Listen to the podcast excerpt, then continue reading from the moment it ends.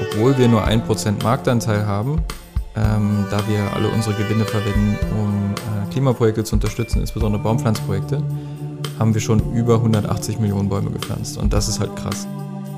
Ich habe halt für mich entschieden, ich tue trotzdem so viel, wie ich kann, äh, um, dieses, um dieses große Problem zu lösen. Ähm, und damit bin ich halt im, im Reinen mit mir selbst. Also selbst wenn es am Ende nicht klappt und wir als Menschheit die Kurve irgendwie nicht kriegen, dann will ich wenigstens das Gefühl haben, trotzdem genug gemacht zu haben. Goodcast, der Podcast, der wirkt. Präsentiert von Viva Equality. Stell dir vor, du hast eine Frage, du gibst es in eine Suchmaschine ein und der Typ, der diese Suchmaschine gebaut hat, steckt es sich nicht in die eigene Tasche, um sich damit die nächste große Yacht zu kaufen oder ein geiles Auto, sondern er pflanzt damit Bäume. Genau das hat Christian Kroll getan mit Ecosia oder Ecosia. Das werden wir in dem Podcast gleich besprechen. Er hat eine Plattform gebaut, die mit jeder Suchanfrage Bäume pflanzt. Und zwar verdammt viele. Insgesamt über 170 Millionen Bäume in den letzten 13 Jahren. Ich habe ihn auch gefragt, warum er sich das Geld eigentlich nicht in die eigene Tasche steckt. Er könnte sich ja ein richtig lockeres Leben machen. Denn Ecosia oder Ecosia ist jetzt nicht riesengroß im Vergleich zu Google, aber was die meisten nicht wissen, es ist in Europa die größte Plattform für Suchen, für Suchen im Internet. Mega abgefahrenes Interview. Ich wünsche euch ganz viel Spaß. Ich wünsche dir ganz viel Spaß. Und los geht's.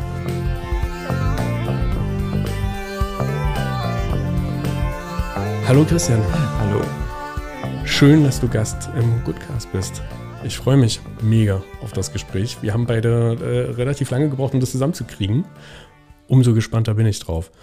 Erste Frage, die wir klären müssen. Ecosia oder Ecosia? Oder ich sage immer Ecosia, ich setze also den Akzent aufs O, aber äh, ich bin für Diversität, das heißt, jeder kann das so machen, wie er möchte. Ich ähm, habe in der Vorbereitung gelernt, ihr seid, ihr habt nur einen Prozent Marktanteil, aber von dem gesamten Suchvolumen, kannst du es in Zahlen ausdrücken, ist es mega viel. Ja, also tatsächlich, ähm, es klingt wenig, ein Prozent Marktanteil, aber es gibt halt viele Milliarden Menschen, die irgendwie ähm, auf der Welt suchen und viele Billionen suchen ähm, und da kommt dann ganz schnell eine ganze Menge zusammen. Also wir ähm, sind ein Team von etwa 100 Leuten mit unserem Büro hier in Berlin, aber auch weltweit verteilt und sind mit dem 1% Marktanteil tatsächlich auch Europas größte Suchmaschine. Was, also ist ein bisschen traurig, also, aber es ist der einzige wirkliche. Überhaupt nicht. Ich würde das anders für das Frame. Es ist total ja. großartig. Ja. Also wer kann das schon sagen? Ja. Keiner ja, außer euch. Ja, ja, genau. Es gibt halt, es gibt halt niemanden wirklich größeren als uns in diesem, also Bereich alternative Suchmaschinen. Natürlich hat Google irgendwie 97% Marktanteil, aber danach kommt nicht mehr viel, dann kommen schon wir. Und das Beeindruckende äh, finde ich, dass wir, obwohl wir nur ein Prozent Marktanteil haben, ähm, da wir alle unsere Gewinne verwenden, um äh, Klimaprojekte zu unterstützen, insbesondere Baumpflanzprojekte, haben wir schon über 180 Millionen Bäume gepflanzt. Und das ist halt krass. Also wenn man das einfach mal, äh, also auf 100 Prozent Marktanteil hochprojizieren würde, da könnten wir halt den ganzen, ganzen Planeten wieder aufforsten. Das heißt, da ist noch extrem viel Potenzial auch. Ja, um, um das in Relation zu rücken, der Podcast, den ich gerade eben noch im Auto gehört habe, und das können wir echt diskutieren. Ich bin mit dem Auto hergefahren, ey, das ist, ich sehe mich der Diskussion immer wieder ausgesetzt. Ähm, der ist aus dem Juni und da war die Zahl 170. Das heißt, ihr habt allein in den letzten drei, vier Monaten 10 Millionen Bäume zugelegt. Ja, genau. Also das ist, äh, wir sind eine, eine Baumpflanzmaschine mehr oder weniger, nicht nur eine Suchmaschine. Und tatsächlich, äh, also ich bin auch, es kommt halt irgendwie jede Sekunde ein Baum hinzu. Also das muss man sich mal vorstellen. Und äh, ein Baum ist ja auch, also der wächst ja auch und also das heißt, dieser Effekt, der akkumuliert sich ja dann auch über die Jahre. Das heißt, da kommt noch eine ganze Menge ähm, an CO2, was dann absorbiert wird über die nächsten Jahrzehnte. Und ähm, ich, ja, ich hoffe auch, dass, äh, dass wir es schaffen tatsächlich dann auch irgendwann mal die Milliarden zu knacken. Und ähm, letztendlich brauchen wir aber tatsächlich ungefähr eine Billion neuer Bäume, äh, auf, weil wir einfach so viele abgeholzt haben und weiterhin abholzen. Das heißt, das, müsst, das ist das, was eigentlich so passieren müsste in diesem Jahrhundert. Äh, und ich hoffe, dass wir mit Ecosia zumindest mal einen relevanten Beitrag dazu leisten können. Das heißt, da ist noch, ist noch ein bisschen Luft nach oben auch. Also du sagst, es müsste eine Billion geben. Genau, 1000 Milliarden, ja. Jetzt stehst du jeden Morgen auf und du scheinst mir ein gut gelaunter Typ zu sein. Äh, wie behältst du die gute Laune? Ja, das ist tatsächlich immer so ein bisschen, äh, wenn man also gerade so die Nachrichten zur Klimakrise sich anguckt, jeden Morgen, äh, dann kann einen das ganz schön runterziehen. Ich bin jetzt aber auch schon seit, also ich habe Ecosia vor 13 Jahren gegründet, das heißt, ich bin schon eine ganze Weile dran an dem, an dem Thema und habe mir so eine gewisse Resilienz aufgebaut, glaube ich. Also ich, ich weiß, was da kommt, ich weiß das auch schon seit vielen Jahren. Ähm, mich frustriert dass wir als Gesellschaft es nicht schaffen, irgendwie mal unseren Hintern zu bewegen und wirklich was gegen die Klimakrise zu tun. Ähm, aber ich habe halt für mich entschieden, ich tue trotzdem so viel, wie ich kann, äh, um, dieses, um dieses große Problem zu lösen. Ähm, und damit bin ich halt im, im Reinen mit mir selbst. Also selbst wenn es am Ende nicht klappt und wir als Menschheit die Kurve irgendwie nicht kriegen, dann will ich wenigstens das Gefühl haben, trotzdem genug gemacht zu haben. Ähm, und also das heißt nicht, dass ich mich deswegen irgendwie zurücklehne, ne? aber diese tatsächlich, man kann ja auch äh, schweren, schwere Depressionen kriegen, wenn man, wenn man das Thema Klimakrise wirklich einmal verstanden hat. Ähm, und naja, über, über, ich glaube, über diesen Punkt bin ich inzwischen hinweg. Äh, aber es gab auch so, so Jahre, gerade als Ecosia irgendwie noch nicht so erfolgreich war und ich eigentlich äh, die Leute auf der Straße am liebsten wachrütteln wollte und sagen wollte, es gibt dieses Riesenproblem. Also ihr müsst ja nicht meine Suchmaschine benutzen, aber kann jemand bitte mal über die Klimakrise reden? Also gerade so bevor Greta Thunberg dann ähm, und viele Millionen andere Menschen auf die Straße gegangen sind. Davor war das wirklich so ein, ja, ziemlich hart zu beobachten, wie eigentlich niemand das zu interessieren scheint, dass wir mit Vollgas äh, gegen eine Wand fahren. Ähm, aber jetzt immerhin ist so das Bewusstsein da und hoffentlich kommt dann auch so langsam das Handeln. Und ich hoffe, dass wir die Kurve noch äh, irgendwie noch kriegen und ich versuche so viel wie möglich dazu beizutragen, dass, dass, wir, dass wir das schaffen. Ich glaube, ihr sagt, dass ihr 5 Millionen NutzerInnen habt. Ja, etwa. Also wir, wir äh, sind ja auch eine, eine datenschutzfreundliche Suchmaschine, das heißt, wir wissen das nicht genau. Also ähm, deswegen, aber so eine grobe Schätzung, äh, etwa, ja, etwa 5 Millionen Menschen. Ja. Sind die die Speerspitze der Klimabewegung? Also das sind ganz verschiedene Menschen. Ähm, wir haben natürlich viele ähm, Menschen, die, die so hardcore grüne Umweltaktivisten sind. Äh, da gibt's eigentlich keine andere Suchmaschine als uns. Ähm, dann gibt's aber auch viele Menschen, die einfach nur keine Lust auf die Monopolisten haben äh, und die das nicht gut finden, dass Google, äh, naja, also Google könnte mehr für Klima tun, Google könnte mehr faire Steuern zahlen, ähm, Google könnte einfach viel mehr irgendwie machen als Unternehmen und, und äh, ja, wir, wir sind da, glaube ich, prozentual deutlich besser, was die Verwendung unserer Gewinne angeht. Äh, deswegen ähm, kommen viele Leute, selbst wenn das Thema Klima vielleicht nicht das Allerwichtigste ist, kommen sie trotzdem, trotzdem zu uns. Viele haben auch Bedenken wegen Datenschutz oder einfach diese Riesenmonopolisten, die halt mehr oder weniger die Kontrolle über das Internet haben. Also da gibt's ganz verschiedene Gründe. Ähm, ich finde, wir haben irgendwie eigentlich so ein, wir versuchen so ein leicht grünen Mainstream als, als Nutzerbasis zu haben. Also es müsste einem schon irgendwie so ein bisschen wichtig sein, dass man was Gutes tut, weil sonst ähm, ja, hat man nicht so viel davon, wenn man die Suchmaschine verwendet. Aber man muss jetzt nicht ein Hardcore-Umweltaktivist sein. Und was wir ganz oft haben, ist, dass das ähm, gerade ältere Leute auf uns zukommen und einfach sagen, ah ja, mein Kind hat meine Suchmaschine auf Ecosia umgestellt. Also tatsächlich unter der ganz jungen Generation, also die, die Kinder, die noch zur Schule, teilweise Grundschule gehen, äh, da haben wir, ich glaube, einen sehr guten Marktanteil, weil die einfach, das ist die Generation, die am meisten von der Klimakrise betroffen ist und auch gleichzeitig kann diese Generation eigentlich nicht viel anderes machen, als so kleine Dinge ändern. Äh, und das Ändern der Suchmaschine auf dem Smartphone ist halt was, was, was man auch schon mit zehn Jahren machen kann. Und wenn man dann noch seine Eltern und Familie überzeugt.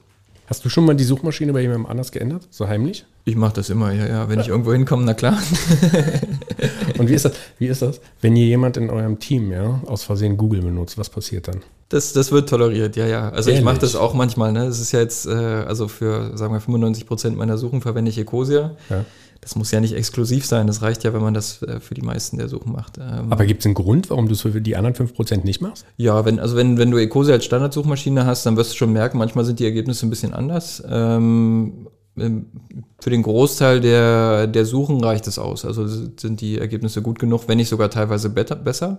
Aber dann gibt es eben auch mal Suchen, wo ich denke, ja, ich gucke mal, was Google so, so liefert. Das sollte auch jeder Google-Nutzer übrigens machen. Guck mal gucken, was Ecosia so, so liefert, selbst wenn man nicht permanent äh, wechseln möchte. Ähm, es sind halt einfach zwei verschiedene Algorithmen dahinter. Also bei Google ist halt der Google-Algorithmus, bei uns ist es vor allem der, der äh, Algorithmus von Microsoft plus noch ein paar andere Sachen, die wir damit reinstöpseln. Das muss man, glaube ich, erklären. Ihr nutzt, wenn ich richtig informiert bin, die Suchergebnisse von Bing. Genau, ja. ja. Bing, Bing die Suchmaschine plus äh, noch ein paar andere Sachen, die wir mit reinstöpseln. Ähm, Aber wie habe ich das zu verstehen? Ich meine, vor kurzem einen Post gesehen zu haben, dass eure Ergebnisse sich Google angeglichen haben? Also wir, also prinzipiell ist, was wir gerne hätten, ist, dass wir eigentlich alle, alle, also alle Datenquellen benutzen können. Das Problem ist nur, nicht jeder will uns äh, geben, was, was sie so zur Verfügung haben. Ähm, und wir fangen halt jetzt an, äh, auch Google-Ergebnisse tatsächlich mit einzubauen, zu testen, wie das funktioniert. Ähm, das kann man dann einstellen, ob man das möchte oder nicht. Ähm, und die Idee tatsächlich ist, dass wir als Suchmaschine, also wir wollen nicht selber einen eigenen Index bauen, weil das sehr teuer ist, sondern eben gucken, wo kann man denn ähm, gute Antworten auf die Suchanfrage bekommen. Also das kann Google sein, das kann Bing sein, das kann auch Wikipedia sein, das kann auch OpenAI zum Beispiel sein. Ähm, das heißt, wir, wir suchen uns idealerweise irgendwie die besten, die besten Sachen zusammen und stöpseln das zusammen. Ein kleiner Hinweis in eigener Sache. Der Goodcast wird von uns mit viel Liebe für dich produziert. Bitte gib uns ein bisschen Liebe zurück und vergiss nicht, den Podcast zu abonnieren und zu bewerten. Auch über Kommentare freuen wir uns. Spannend. Das heißt, wenn ich was suche, passiert im Hintergrund ganz viel und ihr greift nicht einfach nur die Ergebnisse ab. Kannst du mir ganz kurz erklären, auch für alle, die das hören, wie funktioniert es tatsächlich? Also ihr verdient am Ende, das Modell ist, ihr verdient äh, Geld mit Werbung, ähnlich wie Google. Ähm, soweit verstanden und glaube ich auch ausreichend erklärt an anderer Stelle. Aber wie ähm, greift ihr die Suchergebnisse ab? Also habt ihr eine 1 1 Schnittstelle? Ja, genau. Wir haben eine Schnittstelle mit, also mit den anderen, ähm, also mit den äh, in, Indizes der anderen Suchmaschinen. Das heißt, wenn jetzt zum Beispiel eingibst, wie wird das Wetter morgen ähm, bei Ecosia, dann fragen wir das entweder bei Bing oder bei Google an, äh, kriegen dann die, also die zehn Links dazu. Ähm, und naja, das reicht dann oft noch nicht, weil du willst ja nicht wissen, also willst ja nicht zehn Links, sondern du willst wissen, wie das Wetter ist. Das heißt, dann gucken wir auch noch, ähm, ob wir irgendwo Wetterinformationen herbekommen. In diesem Fall von, ich glaube, weather.com. Ähm, ziehen wir dann noch tatsächlich äh, die Informationen, wie das Wetter in den nächsten Tagen wird, stellen da so ein kleines Widget mit auf der Seite da und so bauen wir halt die, ähm, die Suchergebnisseite zusammen und bei einigen Suchbegriffen gibt es dann tatsächlich Werbung. Diese Werbung kann dann auch wieder von Google, Bing oder, oder jemand anderem kommen. Und äh, wenn man dann als Nutzer darauf klickt, dann generieren wir Geld und dieses, also diesen Umsatz abzüglich unserer Kosten, 100% unserer Gewinne gehen dann äh, letztendlich in Klimaprojekte, das meiste Baumpflanzprojekte. Bringt mich zu einem wesentlichen Punkt. Also, ja, klar, wir reden über Social Entrepreneurship, so im Großen und Ganzen, aber du könntest ja auch einfach scheißreich sein. So ganz platt, also bei einem Marktanteil von 1%, wenn man das mit Google in Relation versetzt, äh, Steve Wozniak, der ist jetzt bestimmt nicht arm. Ja. Bestimmt kein armer äh, Typ, aber du könntest auch mega reich sein, aber du scheinst mir nicht mega reich zu sein. Warum nicht? Also, was ist das Ding? Warum hast du für dich beschlossen, es nicht zu machen? Ja, also ich glaube, das, das war tatsächlich so ein bisschen eine persönliche Erkenntnis, dass ähm, ich relativ früh für mich entschieden habe, äh, genug ist dann irgendwann genug und ich komme mit einem normalen Gehalt klar. Ich, also ich finde, ich bekomme ja auch so, also Marktgehälter zahlen wir bei Ecosia, das heißt, ich bekomme ein Gehalt, mit dem, ich, mit dem ich mir alles leisten kann, was ich möchte. Ich habe halt, ähm, sagen wir so, meine Bedürfnisse einfach so ein bisschen in Zaun gehalten. Ich brauche keine große Yacht und kein, äh, keine Ahnung, keine äh, Riesenvilla oder irgendwie sowas. Ähm, und dadurch ähm, bleibt halt auch mehr Geld fürs Bäumepflanzen übrig. Also was mir letztendlich am wichtigsten ist, ist ja diese, ähm, also dieses Problem zu lösen, die Klimakrise zu lösen. Und deswegen habe ich auch ganz am Anfang, als ich Ecosia gegründet habe, das Versprechen gegeben, dass alle Gewinne in Baum, also in, in Klimaprojekte und Baumpflanzprojekte fließen ähm, und dass das Unternehmen nie verkauft wird. Das heißt, ich kann eigentlich keinen, also zumindest das Versprechen gegeben, ich ziehe da keinen persönlichen Gewinn raus, ich bekomme Gehalt.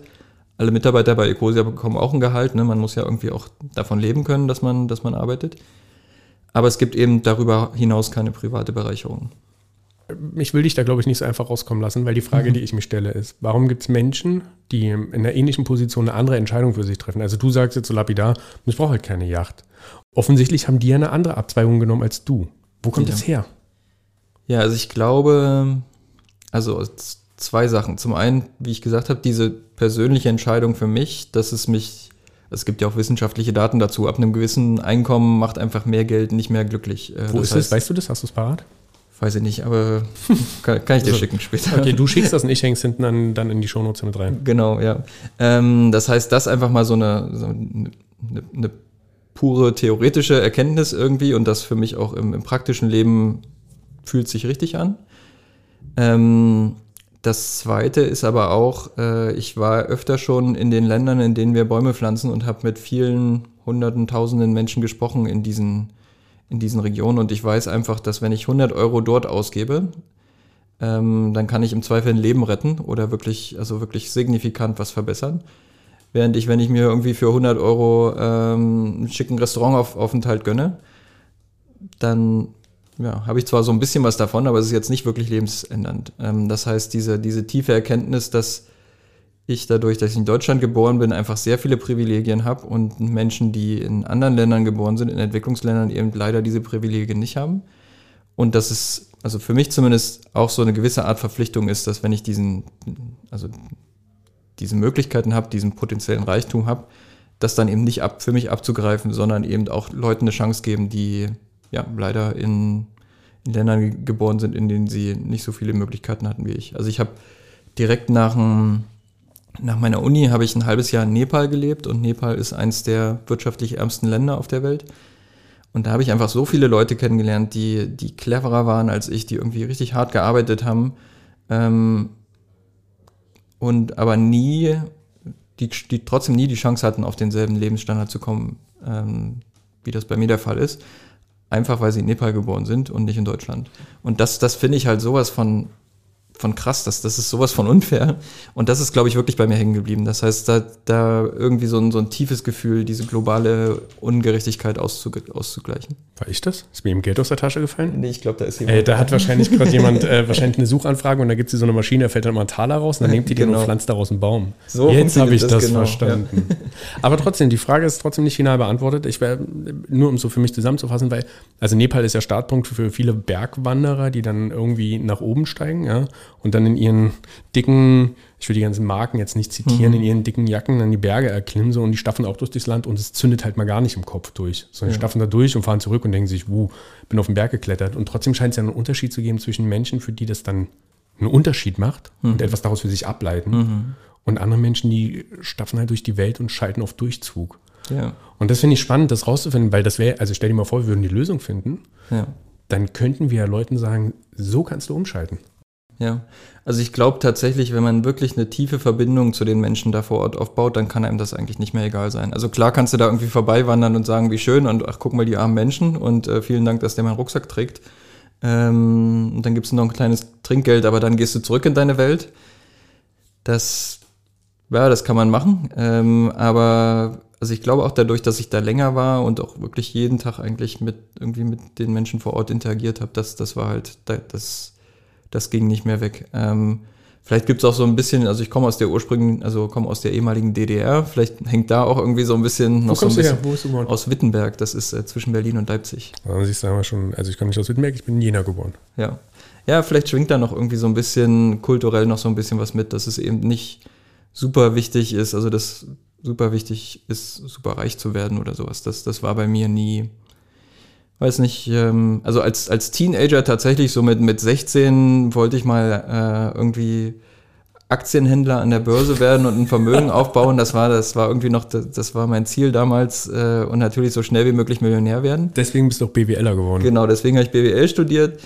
Aber am Ende habe ich gemerkt, nee, das ist es einfach nicht. Jetzt Reality Check, ja? Was ist das Dekadenteste, was du dir jemals gekauft hast? Manchmal gönne ich mir tatsächlich, ich habe gerade über Restaurantbesuche mich lustig gemacht, aber manchmal gönne ich mir gutes Essen. Äh, also was auch ein bisschen, ein bisschen teurer ist. Also da kann es schon mal passieren, dass, aber nicht mal 100 Euro, dass ich fände 100 Euro im Restaurant auszugeben, einfach schon eigentlich zu viel. Also das muss, die Leute sehen es ja jetzt nicht, aber du hast noch keine teure Uhr. Ja, der Pullover, das ist, das ist ganz toll. Da, da lachen auch immer Leute. Ich habe nur einen Pullover äh, und Leute lachen mich immer aus, weil der Pullover ist, äh, man sieht, dass er etwas älter ist. Und zwar ist das der erste eine der ersten Sachen, die äh, mein Papa sich gekauft hat, als wir damals äh, Teil der Bundesrepublik geworden sind. Also das erste Westgeld ging in diesen Pullover. Der ist also schon was 35 Jahre alt. So alt ist der schon. Ja, ja genau. Äh, und der wollte ihn dann wegwerfen. Da habe ich gesagt, nee, halt, den nehme ich. Ich habe hab gerade keinen anderen. okay, also ich google, äh, ich google nicht. Ich, äh, gibt's Ekusiere, du ekusierst. Probiert ja. ihr das? Probiert ihr das zu etablieren? Geht ja, nicht, es steht noch nicht im Duden drin, aber ich glaube, bei, bei 10, 15 Prozent Marktanteil, dann, dann haben wir es dann. Was kostet ein Baum durchschnittlich? Ja, das, also je nachdem wo, ähm, ich glaube so über all unsere Projekte verteilt etwa einen halben Euro, kann auch mal ein bisschen mehr werden, etwa ein Euro. Ehrlich, ich oh, krass, ich bin richtig geflasht, weil ich habe jetzt so an Baumarktpreise gedacht. Dass ich gehe in den Baumarkt und kaufe Ja, einen Baum ja. um 40 Euro. Ja. Ja, wenn du in Deutschland, äh, also oder in der Stadt auch einen Baum pflanzen willst, dann wird es natürlich viel, viel teurer. Ähm, aber wir sind ja oft in Entwicklungsländern aktiv, weil man da einfach viel mehr Beitrag leisten kann mit, mit dem Geld, was man zur Verfügung hat.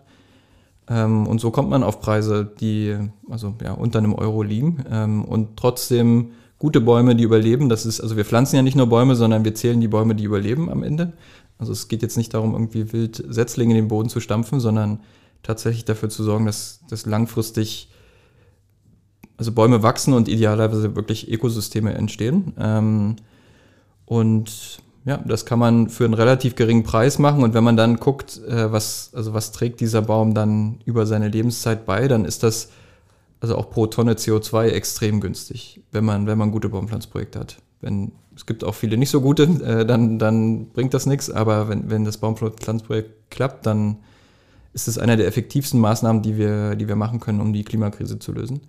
Hattest du eine andere, hattest du andere Ideen oder war klar, es sind Bäume? Ja, also ich habe äh, eine Weile lang, also wie gesagt, dieses Menschenhelfen war mir so wichtig. Ähm, dann, also nachdem ich in Nepal war, war ich dann auch noch eine Weile in Südamerika und da habe ich, hab ich auch ein Jahr gelebt und habe ähm, einfach gesehen, wie, wie wir Menschen massiv Ökosysteme zerstören, Regenwälder abholzen, da irgendwie Sojafelder hin, hin oder, oder Viehweiden hin pflanzen und ähm, ja, in, in, also wir dadurch ein Artensterben verursachen, was, was es, also als vor was 50 Millionen Jahren irgendwie ein Asteroid äh, die Erde getroffen hat, da war das Erd Er- Artensterben langsamer als jetzt. Also wir haben, wenn man sich anguckt, was wir gerade mit unserem Planeten machen, ist einfach unglaublich krasse, schnelle Zerstörung. Ähm, und das war auch, das war so die zweite Sache, die ich mitgenommen habe. Und deswegen, ich habe dann irgendwie, wie kann ich Ökosysteme retten, äh, wie kann ich Menschen helfen, wie kann ich Klimakrise lösen? Und da bin ich dann relativ schnell auf, äh, auf Bäume gekommen. Weil man mit Bäumen eben nicht nur CO2 aus der Erde, äh, aus der Atmosphäre ziehen kann und ähm, äh, ja, vielleicht ähm, irgendwie Biodiversität ein bisschen schützen kann, sondern ähm, man kann damit auch wirklich Einkommen für, für Menschen generieren, man kann die Bodenqualität verbessern, Bäume können irgendwie Wasser halten, das heißt, man, man verbessert wirklich die, das Land eigentlich, in, in dem die Menschen leben und Leute verdienen dann auch das, durch das Pflanzen von Bäumen. Das heißt, du hast wirklich, du kannst so einen richtig positiven Zyklus starten mit einem guten Baumpflanzprojekt. Und so bin ich eigentlich bei den Bäumen gelandet. Also ich war jetzt nicht irgendwie von Anfang an irgendwie Baumliebhaber als Kind oder sowas, sondern habe dann mehr oder weniger relativ analytisch geguckt, okay, was kann man machen? Ähm, und bin so bei, bei Bäumen letztendlich gelandet. Was ist dein Lieblingsbaum? Äh, die Magnolie in der Bergmannstraße in Berlin. Okay, also äh, Geld zusammengekommen, Baum für einen halben, halben Euro gekauft. Wie wählt ihr aus, wo ihr die hinpflanzt? Wie vielen Ländern seid ihr unterwegs gerade? Also ich glaube, wir sind äh, also in zig verschiedenen Ländern unterwegs. Ich glaube etwa 30 Länder oder 35 Länder. Ähm, wir haben ein Team, das ist unser Baumpflanzteam und wir haben Kurz auch Moment, ich muss das einflechten, bevor du es sagst, weil um den Job bewerbe ich mich auf jeden Fall irgendwann. Ja. Der Chief Planting Officer. genau, ja, wir haben Chief Tree Planting Officer. Genau, wir haben den Chief Tree Planting Officer, das sollte eigentlich jedes Unternehmen haben, aber wir sind aktuell, also ich kenne nur einen Chief Tree Planting Officer. Geiler Ähm, Job. aber genau, der kümmert sich eben darum, dass wir das Geld so sinnvoll wie möglich ausgeben, was wir da zur Verfügung haben. Ähm, und arbeiten auch mit Dutzenden Baumpflanzorganisationen zusammen. Mit denen machen wir dann Verträge, versuchen eben zu definieren, wie das Baumpflanzprojekt aussehen soll, was abgeliefert werden muss und gucken dann auch nach, ob die Bäume tatsächlich ähm, gepflanzt wurden und auch überleben.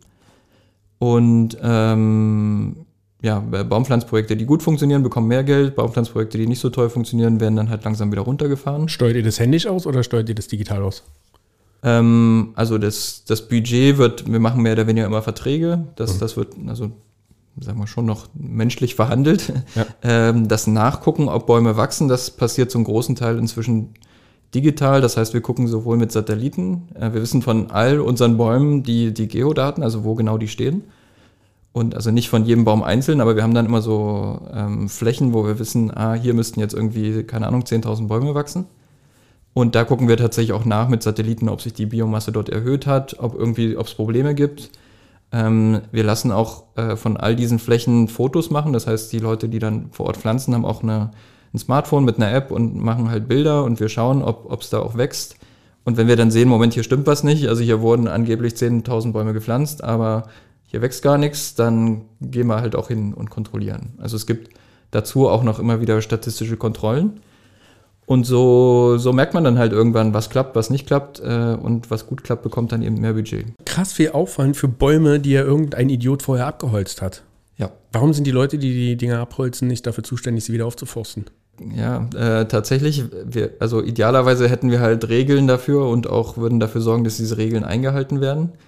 Äh, in den meisten Regionen dieser Welt äh, funktioniert das leider nicht. Ähm, Prinzipiell macht es auch viel mehr Sinn, erstmal also zu verhindern, dass Bäume abgeholzt werden, statt sie neu zu pflanzen.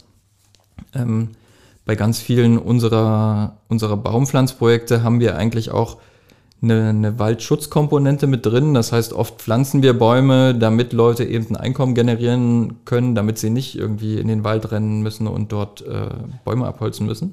Das verstehe ich nicht. Wie generieren die dann ihr Einkommen? Also nehmen wir an, du pflanzt irgendeinen Fruchtbaum, dann können die Leute ähm, kann die Früchte auf dem Markt verkaufen. Oder Ach, krass, also ist die Dimension noch viel größer. Es geht nicht nur um Biodiversität und darum, das Klima zu retten, sondern ich schaffe nebenbei auch noch Arbeitsplätze. Ja, genau. Also das, also nicht nur durch das Pflanzen, sondern auch danach, weil die Leute dann von den Bäumen hoffentlich leben können. Ach, das ist spannend zu wissen. Also ihr pflanzt auch Obstbäume, also ja. Nutzpflanzen. Ja. Oder oft Bäume in Kombination mit Landwirtschaft. Das heißt, ähm, man kann, wenn man Nehmen wir an, du hast irgendwie ein Maisfeld und dazwischen stellst, stellst du noch ein paar Bäume. Die Bäume ähm, schützen den Mais vor Vertrocknung und sorgen gleichzeitig dafür, dass da ein bisschen ähm, durch die Blätter gedüngt wird auf dem, äh, auf dem Maisfeld. Und so generieren die Bauern halt mehr Einkommen. Also das ist eigentlich das ideale Baumpflanzprojekt. Das ist, glaube ich, das, was Benedikt Bösel auch mit Gut und Bösel draußen macht, dass die auf dieses große, diese große trockene Ackerfläche diese Grünstreifen ziehen, genau, um die Erosion zu vermeiden. Ja, genau. Also diese Trennung, die wir irgendwie haben mit der Industrialisierung der Landwirtschaft, dass es diese ganz großen, kahlen Monokulturflächen gibt, das ist halt absoluter Unsinn. Ja. Entweder Maisfelder oder, oder Kiefernplantagen, das ist mehr oder weniger die Landschaft, die man, die man hat bei uns in der Ecke. Ähm, und ja, das macht eigentlich keinen Sinn und deswegen idealerweise kombinieren wir das, ähm, damit eben auch Einkommen generiert werden, auch Resilienz geschaffen werden kann und Biodiversität wieder, wieder zunimmt. Ähm, aber selbst, also manchmal gibt es eben die Einkommenskomponente nicht, aber dann nehmen wir an, wir pflanzen irgendwie auf dem Hügel einfach nur einen Wald und der Wald steht nur da und hat sonst keine wirtschaftliche Funktion dann hat er trotzdem noch so Ökosystemleistungen. Das heißt, er speichert irgendwie das Wasser, also dann gibt es keine Überschwemmungen und Trockenheiten, sondern kommt halt konstant so ein kleiner Bach den, den Berg herunter. Oder ja, bringt halt die Biodiversität, die dann, keine Ahnung, die, ähm, die Bienen, die dann aus dem Wald kommen, befruchten halt die, äh, ja, die, ähm, die Felder oder von, ja, also da hast du dann trotzdem eine ganze Menge andere positive Effekte. Trotzdem bleibt dir die Frage, warum die Leute, die es verursachen, das Problem nicht lösen. Ja. Also das ist ja ein generelles Problem von Non-Profits und NGOs. Eigentlich kehren wir ja alle nur die Scheiße weg, die andere verursacht haben. Ja. Was ja ein systematisches Problem ist. Irgendeine Idee, wie wir es lösen? Ja, tatsächlich, also für, für uns, das Ziel ist immer, also die, die Treiber der Entwaldung eigentlich zu bekämpfen mit dem, was wir machen mit den, mit den Baumpflanzprojekten.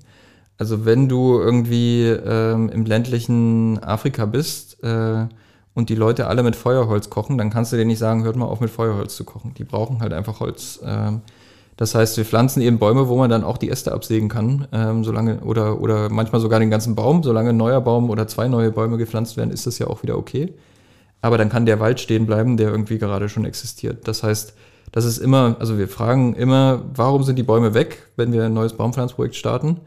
Äh, und wie können wir dafür sorgen, dass die jetzt nicht auch wieder verschwinden oder dass der Druck auf die bestehenden Bäume ähm, wirklich reduziert wird. Das heißt, also es macht wirklich einen großen Unterschied.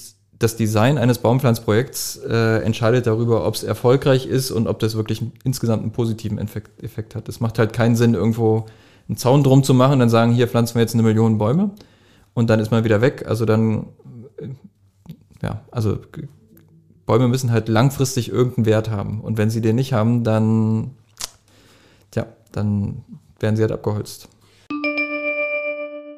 Jetzt ähm, probiere ich den Kreis ein bisschen zu schließen. Also du sitzt ja hier als jemand, der ähm, eine Entscheidung für sich getroffen hat, nicht reich zu werden, aber ein ziemlich großes Unternehmen aufgebaut hat.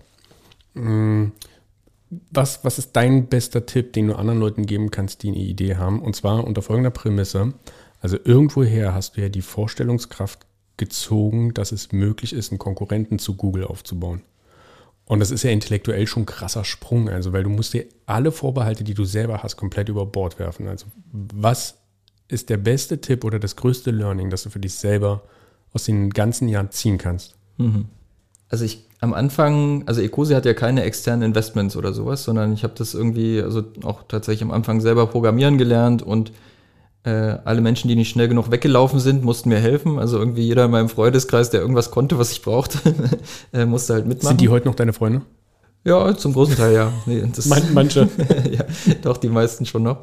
Ähm, aber das, also ich glaube, das Wichtigste war, äh, dass ich, also als ich diese Erkenntnis hatte, ja, wir müssen Wälder schützen und Bäume neu pflanzen äh, und ähm, ich hatte auch vorher mit Suchmaschinen zu tun, also dann irgendwie, ah, warum macht man keine Suchmaschine, die das irgendwie, die das übernimmt? Habe ich gemerkt, Mensch, ich fände echt cool, wenn sowas existieren würde. Ähm, also das war wirklich so ein, und dann habe ich auch ein paar Leute gefragt, findest du das nicht auch cool, wenn sowas existieren würde? Also wirklich zu gucken, gibt es ein Bedürfnis dafür, für die Idee, die du hast? Und äh, also gibt es wirklich einen Markt? Ähm, und das das habe ich erstmal geklärt, bevor ich mit dem Projekt angefangen habe. Das ist eine klassische Startup-Herangehensweise ist, zu ja, sagen, also ich genau. muss ein Kundenbedürfnis lösen, ein ja. Kundenproblem lösen. Genau, ja. Und dann das Zweite, was also in unserem Fall möglich war, ähm, wir haben halt nicht irgendwie Venture Capital aufgenommen, sondern haben es einfach, einfach selber gebaut, irgendwie Schritt für Schritt. Also oft löst Geld oder ja, Geld macht vieles einfacher, aber es, es kreiert auch zusätzliche Probleme, wenn man irgendwie externes Investment hat. Das heißt, oft kann man eine Idee irgendwie einfach mal machen und umsetzen. Ähm, und dann merkt man, ob man auf dem richtigen Weg ist. Ich muss aber dazwischen haken, weil ich glaube, das muss man klären.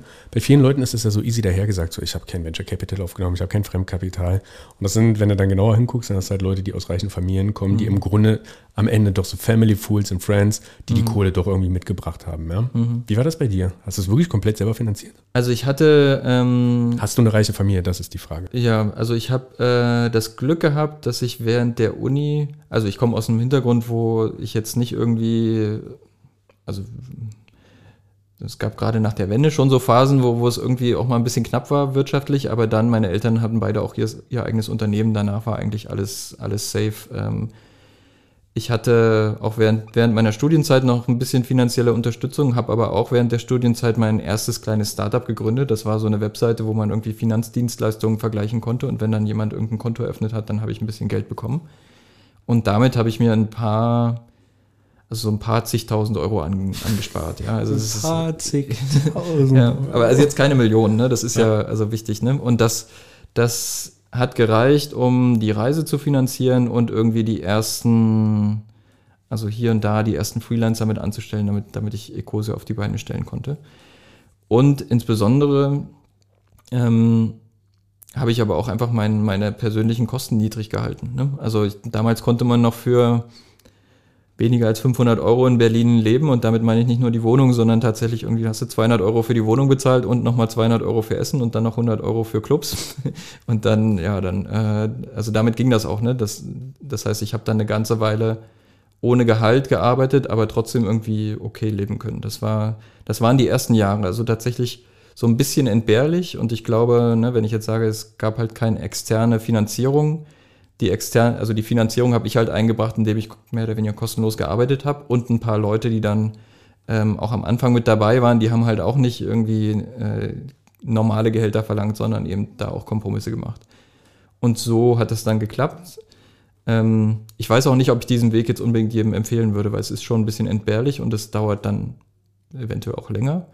Aber ich, ich habe immer das Gefühl, wir, also dadurch, dadurch, dass wir kein externes Kapital aufgenommen haben, haben wir auch diese, diese Unternehmensform, die wir jetzt haben, dass wir eben nicht verkauft werden können, keine Gewinne rausgezogen werden können. Das ist auch nur deswegen möglich, weil wir halt keine Investoren ausbezahlen müssen. Ja, wie genau funktioniert das, dass ihr, dass kein, da keine Kohle rauszuholen ist? Ähm, also das war, das habe ich von Anfang an versprochen ähm, und dann aber irgendwann, also das Versprechen am Anfang war leicht, weil es ja nichts wert ist. Da kannst du dann immer sagen, ja, ja, das habe ich auch schon oft genug gesehen, dass das am Anfang versprochen wurde, aber dann am Ende äh, leider wurde das Unternehmen dann doch verkauft. Es gibt so geile Initiativen, ich weiß nicht, ob du das kennst, ich äh, will es nicht genau benennen, aber es gibt zum Beispiel eine Initiative. Ich denke, Mann, ey, der Impact, den ihr damit habt, der ist auch marginal. Da, ähm, das nicht Giving, ich weiß nicht, ist das Giving Pledge ist nicht ein Prozent, das ist, du gibst einen ganzen, ganzen Batzen davon ab, aber aber es gibt in Berlin eine Initiative, wo Gründer von Startups ein Prozent abgeben von dem, was sie bei einem potenziellen Exit mal auslösen. Ja. Ich also denke, Alter, was für eine scheiß Nummer, ein Prozent. Ja, also klar ist das was, es ist ein Anfang, aber irgendwie, da wird klar, wo die, wo die, wie der Maßstab ist. 99 Prozent für mich, ja. 1% für euch. Ja, ja, genau. Founders Pledge heißt das, glaube ich, was du meinst. Aber ist es nur 1%? Ich dachte, Founders Pledge. Also ich glaube mindestens 1%, aber ich weiß es nicht mehr genau. Ja. Ähm, aber das, also diese Denke, ne, ist ja ganz oft, oder wenn, wenn, ähm, ja, wenn sich irgendwelche Milliardäre damit rühmen, ähm, also in Frankreich hat man den, wie heißt der, der äh, Arnaud, wie er dann gesagt hat, ah ja, ich gebe hier mal irgendwie so ein paar Millionen für irgendeine Obdach, Obdachloseninitiative oder sowas und sich dann irgendwie rühmt damit während er irgendwie gleichzeitig viele Milliarden an Steuern hinterzieht, wo, wo ich mir denke, ja, herzlichen Glückwunsch. Also tatsächlich diese, ähm, diese, diese Sichtweise irgendwie, ich habe mir das verdient und ich gebe irgendwie nur ganz, ganz marginal was ab, das finde ich tatsächlich sehr, sehr seltsam. Ich glaube auch nicht, dass dieser Reichtum, also meine persönliche Ideologie, ich finde, dass dieser Reichtum eigentlich, dieser extreme Reichtum nicht existieren dürfte, also auf einer persönlichen, auf einem persönlichen Level. Das ist einfach, also ich meine, wenn du dir anguckst, dass selbst so jemand wie Neymar, der Fußballer, irgendwie der 100 Milliarden verdient im Jahr, der müsste. Milliarden? Äh, 100 Millionen, sorry. Oh, ja, ja, ja, ja. Ich kurz Aber mein Herz der, ausgesetzt. der müsste 1000 Jahre arbeiten, damit er so viel Geld hat wie Elon Musk. Also das ist halt, um, um mal so ein bisschen so ein bisschen, und ich finde, Neymar verdient schon viel zu viel Geld, aber irgendwann erreicht es halt echt Dimensionen, wo es für mich, das macht keinen Sinn mehr. Also ja, aber deswegen frage ich ja, also woher kommt der Unterschied? Warum sagt Neymar nicht zum Beispiel, hey, weißt du was, so mit einem Monatseinkommen von, ey, wir probieren es mal in Relation zu setzen, mit einem Monatseinkommen von ähm, 10.000 Euro mhm. plus Firmenwagen, mhm. wäre ich echt zufrieden. Warum passiert das nicht? Ja, also ich, du, ich verstehe es auch nicht. Ich glaube, das ist vielleicht noch ein Reifeprozess, den wir, den wir durchmachen müssen als Menschheit. Ähm, das sollte man aber schnell machen. Ja, ja, ich, also tatsächlich, wenn man sich anguckt, ne, wir haben auf der einen Seite Milliardäre, äh, die sich eine Yacht gönnen und was weiß ich alles gönnen, und auf der anderen Seite hast du Menschen, die verhungern. Ähm, wir haben die Klimakrise, die auf uns zurollt, äh, und dann jemand wie Bill Gates, der sagt, ja, aber ich, ich, ich ähm, kauf doch Carbon Credits oder CO2 Credits, um meine, meinen CO2-Fußabdruck zu neutralisieren, also von mir und meinem Privatjet. Ähm, so, das ist halt einfach, also wir, wir haben es nicht geschafft, als Menschheit wirklich irgendwie die Prioritäten richtig zu setzen, meiner Meinung nach. Äh, und wenn wir die richtig setzen würden, dann könnten auch alle irgendwie, also wären im Durchschnitt alle Menschen viel, viel glücklicher. Aber so hast du halt ein paar, die extrem reich sind und eine ganze Menge, also Milliarden von Menschen. Es gibt eine Milliarde Menschen, die hungern. Also das ist halt einfach extrem krass. Und das könnte man verhindern, indem man einfach, also wenn das Top 0,1 Prozent irgendwie sagen würde, ja, wir geben mal die Hälfte ab, dann könnte man wahrscheinlich diese, also verhindern, dass eine Milliarde Menschen hungern. Ja, aber dazu müsste man abgeben. Mhm. Ja, ich, ich weiß es nicht. Also ich, für mich ideologisch passt es nicht zusammen. Wir müssen, wir müssen aufpassen, dass es nicht so ein Zynismus in so einen Zynismus ja. abdriftet. Aber ja. ich stelle mir genau die gleichen Fragen. Also ja. ich sehe das, äh, wir arbeiten an einem anderen Ende rum, aber ich stelle mir ganz wirklich häufig die Frage, wie kann es sein, dass es Leute gibt, die so ultra reich sind ähm, und Leute gibt, die so ultra arm sind und dass auf der einen Seite kein, kein, keine, kein Bewusstsein dafür da ist, dass sie helfen können. Und wenn das Bewusstsein da ist, dass sie es am Ende tatsächlich nicht tun. Mhm. Was mich aber zu der Frage bringt, wenn ihr Leute bei euch im Team einstellt, worauf achtet ihr? Ist das Mindset oder Skills? Oder wo würdest du die Priorität setzen? Ja, also die Leute müssen schon das können, wofür wir sie anstellen. Ne? Also das, sonst kommen sie auch gar nicht in die engere Auswahl. Äh, es ist uns auch wichtig, dass ähm, die Mitarbeitenden bei uns auch irgendwie, also für das Thema zumindest mal so ein bisschen brennen. Also es muss jetzt nicht unbedingt Bäume sein, aber oft hat man dann, sind halt andere Themen, irgendwie Natur oder, oder gesellschaftliche Themen wichtig und deswegen ähm, landen Leute bei uns oder so eine gewisse Kritik gegenüber dem Wirtschaftssystem, wo wir auch, ne, wir sind halt so ein, so ein Vorbild ähm, für ein Unternehmen, was einfach anders wirtschaftet. Also das ist, glaube ich, fast jedem bei, bei uns zu einem relativ starken Grad äh, wichtig. Äh, wir haben also niemand hier, der jetzt irgendwie mit, mit dem SUV anfährt und äh, sagt, naja, Hauptsache ich werde bezahlt und dann, äh, dann keine Ahnung, äh, dann nach Malle fliegt übers Wochenende oder sowas. Vielleicht trauen die sich nur nicht und sagen es nicht. Naja, ich glaube nee, ich glaube nicht. Also, aber, aber, tatsächlich, also ich würde, ich würde jetzt auch nicht Leute diskriminieren, wenn, wenn das ihnen wichtig ist. Ich würde halt versuchen zu verstehen und wenn wir es nicht schaffen, irgendwie unsere eigenen, unser eigenes Team zu überzeugen, dass ein Wochenendausflug nach Malle nicht die richtige Lösung ist, dann, ja, wie soll man es dann mit dem Rest der Gesellschaft schaffen? Ein Kumpel von mir arbeitet bei einem Unternehmen, das ich nicht weiter benennen will. Und die haben gerade beschlossen, dass sie ihre globalen Mitarbeiter für eine Woche nach Deutschland einfliegen, um hier gemeinsam Offsite zu machen. Was ja. denkst du dazu? Also finde ich, finde ich kritisch. Ähm, also tatsächlich, vielleicht noch um dazu zu sagen, Fliegen ist halt mit Abstand das Schlimmste, was man tun kann. Äh, aus, also im Flug nach, je nachdem, wenn dann jemand aus den USA nach Deutschland kommt, das sind zwei Tonnen CO2. Ähm, der durchschnittliche CO2-Fußabdruck von einem Deutschen sind etwa zehn Tonnen. Das heißt, mit dem einen Flug hat man wirklich echt einen Bärendienst geleistet gegenüber dem, unserem Planeten. Und ähm, ist auch das, was sich eigentlich am einfachsten vermeiden lässt. Also deswegen diese, ich verstehe auch, dass Leute irgendwie zusammenkommen müssen und ähm, ja, ich finde es auch, wenn, wenn man wirklich darüber nachgedacht hat und wirklich irgendwie weiß, was die CO, der CO2-Effekt ist und sagt, okay, dann, dann spenden wir aber 10.000 irgendwie an diese, an diese Organisation, um immer noch mal einen Beitrag zu leisten. Vielleicht ist es dann noch okay, aber ich finde es schon sehr, sehr kritisch. Also auch, auch in meinem Umfeld gibt es noch viele Leute, die sagen, ja, ich fliege jetzt mal für eine Woche nach, nach New York oder so. Wo ich mir denke, hallo. Hast du, kannst, du, kannst du das hochrechnen? Also so rechnest du dann im Kopf mit und sagst, okay, dein Flug mhm. sind x Bäume? Nicht in Bäumen, aber in, in Tonnen CO2. Und dann, also frage ich mich halt immer, ne, wenn, okay, wenn du das jetzt machst, wofür, also wofür mache ich das dann? Äh, und auch wofür gerade, mir kommen immer wieder die Bilder irgendwie von, von den kleinen Kindern, die dann äh, bei Fridays for Future auf die Straße gehen. Die müssen so viel aushalten, so viel Kompromisse machen äh, und ähm, ja, fahren im Zweifel nicht oder ne, fahren halt nach Mecklenburg und nicht nach in, auf die Malediven. Ähm, Ins Prinzenbad. Ja, genau. Und, und versuchen das halt auch wirklich, also auch ihrem Umfeld beizubringen, also wirklich ähm, sich, sich für die Zukunft unseres Planeten einzusetzen und dann ist es aber erlaubt, ähm, trotzdem irgendwie einfach so, ein, so einen Spaß zum Shopping nach, nach New York zu fliegen oder sowas. Ähm, und es gibt leider kein Gesetz, was das verbietet. Äh, und deswegen haben wir halt, also wenn es ein Gesetz gäbe, was das verbietet, dann müssten wir uns auch gesell als Gesellschaft gar nicht mehr diese Spannung aushalten. Aber leider, leider gibt es nichts, was in diese Richtung geht. Okay, wir müssen das Ganze jetzt so in eine positive Richtung bringen. Ja? Ähm, welche Entwicklungen der letzten zehn Jahre oder sagen wir 13 Jahre, gucken mhm. die gesamte Zeit einfach zurück, welche Entwicklungen macht dich positiv, dass du sagst, ja, es lohnt sich doch? Also ich gerade dieses Fridays for Future, das war also da da sind mir teilweise irgendwie Tränen in die Augen gestiegen, als ich gesehen habe, wie ähm, ja, motiviert und gut informiert so eine so eine neue Generation wirklich an dieses Thema rangeht. Gerade weil ich vorher das Gefühl hatte, dass es irgendwie niemand interessiert. Das war wirklich sehr sehr positiv. Ähm, Ansonsten, ich habe ja auch viel mit, mit potenziellen Startup-Gründern irgendwie zu tun. Ich habe das Gefühl, dass die junge Generation viel, viel mehr Wert darauf legt, äh, dass das auch einen Sinn hat, was sie machen. Ähm, also nicht nur Startup-Gründer, sondern auch Mitarbeiter. Also das, da scheint so eine langsame Wendung zu kommen. Ähm, ich glaube, es gibt auch schon viele Lösungen, die wir jetzt implementieren. Also in Deutschland die Energiewende, ähm, dann auch der, der Schutz unserer Ökosysteme, dieses 30 Prozent äh, der Ökosysteme sollen bis 2030 geschützt werden, so solche Sachen kommen schon auch in Bewegung. Die Frage ist halt, ob das alles schnell genug ist, aber immerhin passiert mal, passiert mal was.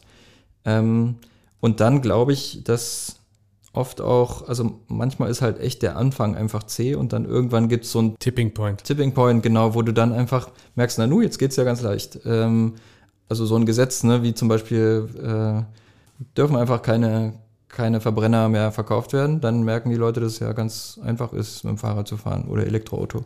So. Ähm, und 50 Prozent der Menschen, die das hören, denken gerade an ihr eigenes Auto. Ja, sorry. ja, nee, ist ja ist halt einfach die Realität. Ja. Muss halt jeder irgendwo anfangen. Ja. Goodcast, der Podcast, der wirkt. Präsentiert von Viva Equality mit freundlicher Unterstützung von Makiko. Makiko.